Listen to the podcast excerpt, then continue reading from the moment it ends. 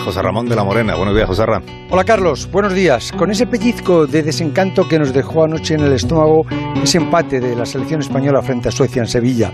Suecia se limitó a crear dos líneas defensivas muy juntas y a esperar y contener los ataques de la selección española que tuvo el 75% de la posesión y muchas ocasiones claras que terminaron fuera o en paradas espectaculares del portero sueco que fue el mejor. Me pareció horrible la selección sueca, pero muy bien colocada y haciendo solo los dos o tres movimientos de repliegue que hacen porque hacen siempre lo mismo. Cuatro defensas atrás fijos, como cuatro torres, y otros cuatro delante sin más ánimo que destruir lo que llega o de frenar la primera oleada para que llegue más descompuesta esa ola de ataque a los cuatro defensas traseros, porque ver atacar a Suecia era casi imposible. Se queda arriba a Isaac, el delantero de la Real Sociedad, esperando que le llegue algo y casi nunca le llegó nada.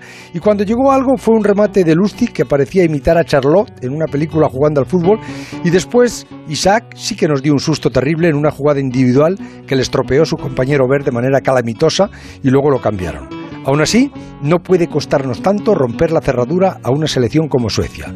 Y cuando juegas contra un equipo tan torpe técnicamente, yo creo que contagia al rival, porque hubo un par de remates nuestros que nos quitan también las ganas de presumir de nada.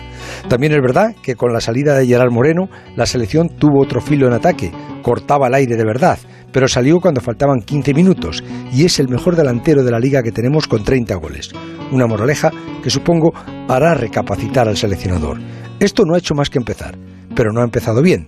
Eso sí, puede terminar bien.